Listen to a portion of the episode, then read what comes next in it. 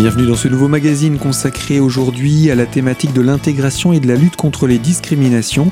Pour ces prochaines minutes, nous recevons l'ALMA, l'association Allo Maltraitance des Vosges, et nous évoquons avec sa présidente Marie-Odile Ruher la thématique des maltraitances à domicile. Marie-Odile, bonjour. Bonjour. Nous avons évoqué différents aspects et nous avons commencé à évoquer le, les situations du lien de dépendance relationnelle. C'est ce que vous évoquiez à la, la, la, lors de notre dernière émission, Vous nous donniez un exemple où c'est même parfois l'aidé qui est maltraitant vis-à-vis de son aidant. Alors, connaît-on la proportion de, des cas de cette situation par rapport à ceux où la maltraitance à domicile se fait de l'aidant sur l'aidé? Oui. Je dirais quand même, euh, euh, j'ai pas en tête de statistiques là-dessus. Euh, mais on se pose toujours quand même la question de savoir qui est le maltraitant, celui qui appelle, euh, il peut être maltraitant. On, on, se pose la question, mais dans, en général, on a quand même peu de cas où euh, c'est les dents, où c'est les dents, où c'est où, où c'est l'aidé qui est maltraitant et, voilà. et, mmh. et, les dents qui est maltraité. Mmh. Mmh. Donc c'est plus souvent dans le sens dans, dans, le sens inverse. Mais ça peut arriver ce genre de cas, euh, Mais donc des, des, liens de dépendance. C'est tout à fait. Et euh, un petit peu en, en, établissement, on a plus ce cas-là parce que ça ressort un petit peu plus. Euh, on, on, se rend compte que certaines personnes, justement parce qu'elles peuvent pas redonner ce qu ce qu la compensation, c'est qu'elles sont agressives. Les personnages agressives, elles sont exigeantes. Elles peuvent même avoir des, des, mots et, et, des attitudes vraiment maltraitantes vis-à-vis -vis du personnel.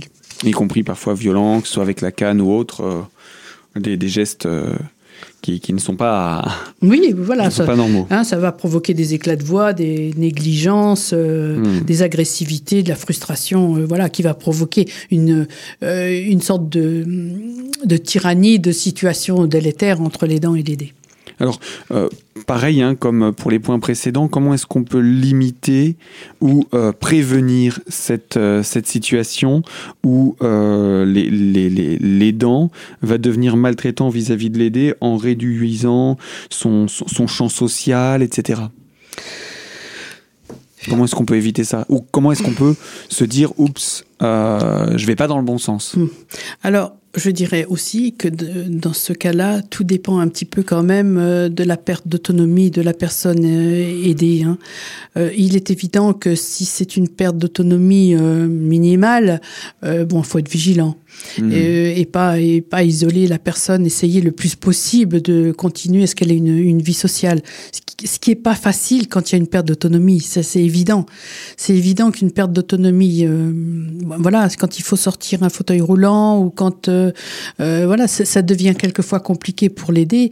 Euh, et donc respecter sa vie sociale n'est pas facile. Ça, il faut, le reconnaître. Hein, c'est pas, c'est pas évident. Hein. bien sûr, la façon idéale, c'est de respecter totalement la vie sociale de la personne que l'on aide, mais bien évidemment, euh, c'est pas facile, je, conçois. Et, donc, dans la plupart des cas, à mon sens, euh, c'est toujours pareil, c'est de ne pas rester seul. C'est quand même ça une des un des moyens euh, les plus efficaces, c'est de soit se donner des moyens de répit, par exemple. Je veux dire, quand la personne est vraiment atteinte, par exemple, par la maladie de Parkinson ou, ou de ou d'Alzheimer, euh, c'est d'avoir des moments de répit pour justement euh, sortir la personne qu'on l'en aide et qui est en perte d'autonomie, la remettre euh, dans un, un dans un autre milieu qui, qui est vraiment peut lui être favorable, et puis permettre à l'aidant de, de souffler, de respirer pour pouvoir reprendre correctement son aide. Recréer un cadre où l'aide sera plus cohérente par rapport aux besoins mmh. de l'aider. Absolument. Mmh. Eh bien, vous restez avec nous, Marie-Odile Ruher. Je rappelle, vous êtes la présidente de l'Alma des Vosges et on va poursuivre autour de cette thématique des maltraitances à domicile dans quelques instants sur cette même antenne. À tout de suite.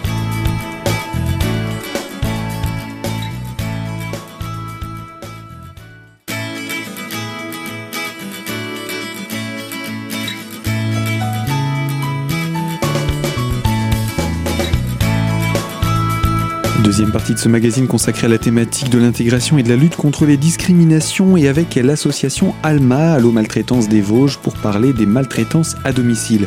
Nous sommes en compagnie de Marie-Odile Ruher, la présidente de l'association, et nous avons évoqué différentes thématiques et je voulais qu'on puisse se pencher maintenant sur la thématique des maladies, par exemple maladies dégénératives type euh, Alzheimer ou, Parkinson, où euh, la personne aidée devient de plus en plus dépendante et donc la personne aidante a de plus en plus de, tâches à accomplir. Est-ce que les situations de maltraitance sont encore différentes dans ces domaines Alors c'est sûr que la maladie est un facteur aggravant et un facteur même détonnant.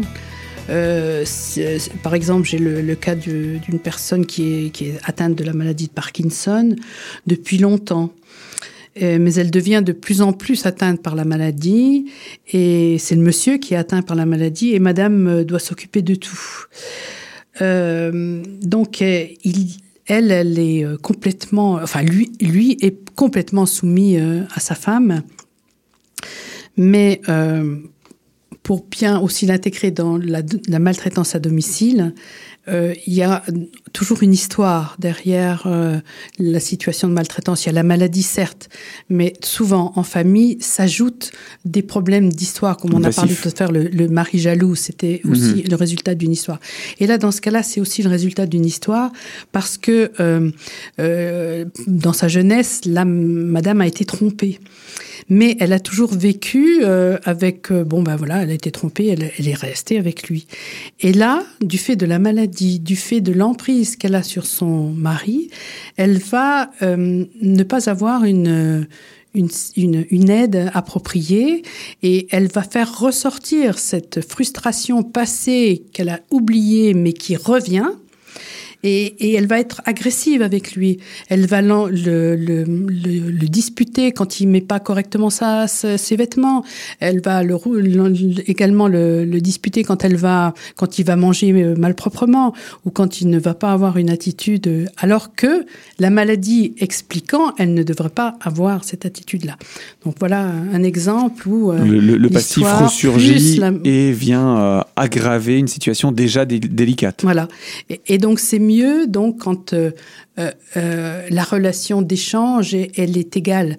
Dans le cas là, on se rend compte que donc la personne qui a atteinte de la maladie, elle ne peut rendre à la personne aidée ce qu'elle ce qu'elle lui apporte et en plus dans la vie antérieure, elle a été désagréable et ce qui a laissé des traces aussi dans la, chez les dents qui lui, qui lui a une attitude totalement presque inadaptée vis-à-vis de son conjoint. Hmm.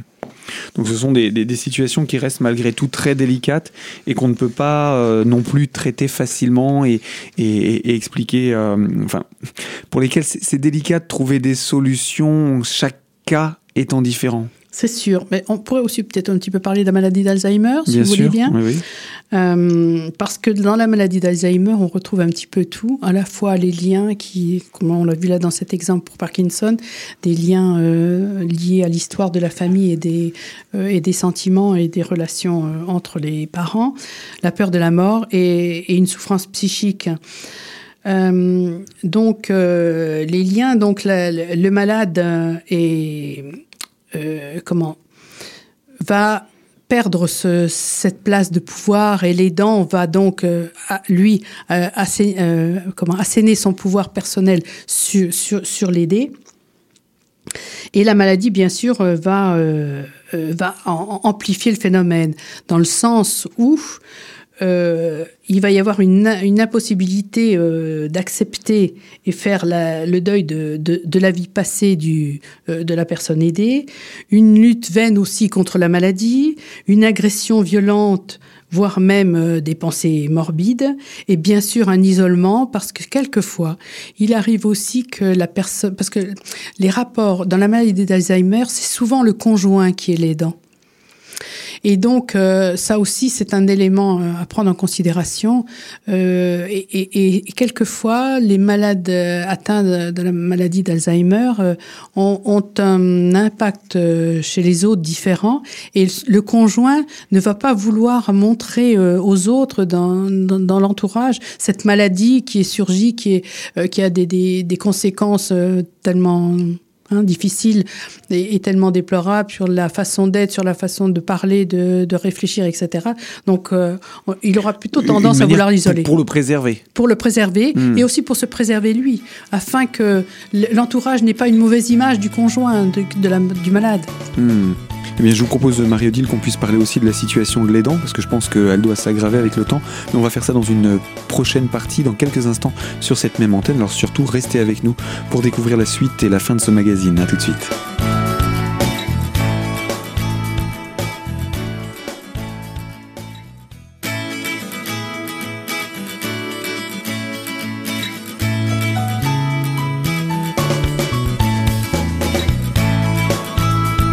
Troisième partie de ce magazine sur la thématique de l'intégration et de la lutte contre les discriminations autour de l'association ALMA, Allo Maltraitance des Vosges, et en compagnie de sa présidente Marie-Odile Ruher, nous parlons donc des maltraitances à domicile. Et euh, vous, nous parlions là depuis quelques instants de, de ces situations de maladies type Alzheimer et euh, de l'implication de l'aidant auprès de l'aidé. On disait combien il souhaitait également préserver euh, la, personne aidée pour son bien-être, etc. Mais euh, on imagine qu'au fil du temps, l'aidant s'épuise également davantage. Bien sûr, l'essoufflement de l'aidant, car la disponibilité euh, chaque jour. Euh.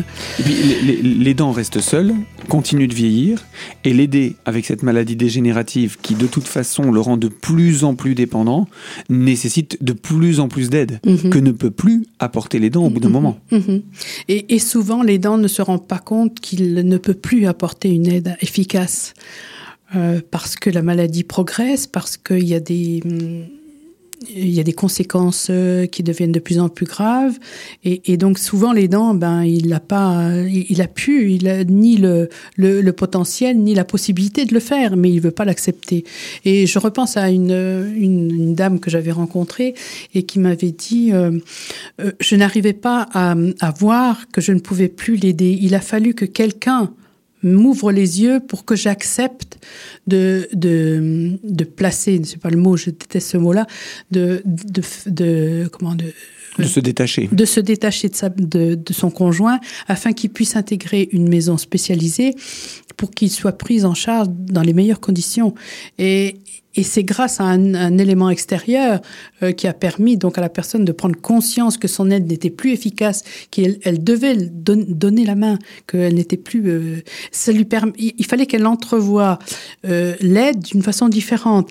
Elle allait le rencontrer tous les jours, elle allait peut-être partager ses repas, mais elle ne pouvait pas du matin au soir avoir cette aide exclusive qui la rendait qui l'épuisait et qui n'était pas forcément efficace vis-à-vis -vis de, de l'aider situation complexe euh, et pour lesquelles il est difficile euh, de, de, de définir un, une, une, solution générale puisque, euh, comme je le disais un petit peu plus tôt, chaque cas est à prendre à part et on ne peut pas non plus juger les sentiments des, des, des gens, surtout dans les situations familiales. Hein. On, le rappelle, on parle de, de situations de maltraitance à domicile, donc de cellules familiales, souvent un microcosme assez fermé déjà. Donc c'est délicat. C'est tout à fait délicat.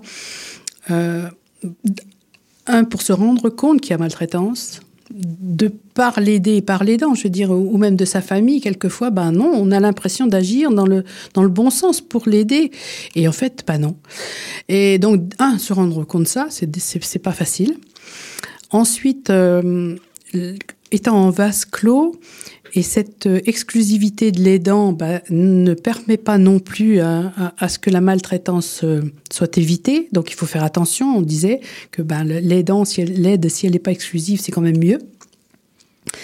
Et puis donc, euh, essentiellement, il faut que l'aidant euh, se rende compte du, du pouvoir qu'il a sur l'aider et qu'il réfléchisse à la façon dont il doit apporter son aide, si c'est bien ça qui convient à l'aidant, à l'aider, pardon. Donc c'est vraiment une, remise en question euh, que font d'ailleurs euh, les, personnels d'établissement pour arriver à une situation de bien-traitance dont on parle beaucoup? C'est sans arrêt euh, se dire voyons est-ce que est-ce que est-ce que j'agis bien? Est-ce que c'est vraiment dans ce sens-là que je dois apporter mon aide? Est-ce que je ne suis pas est-ce que pour moi il n'y a pas de conséquences? Est-ce que je suis pas euh, épuisée? Est-ce que je peux donner cette aide dans de bonnes conditions?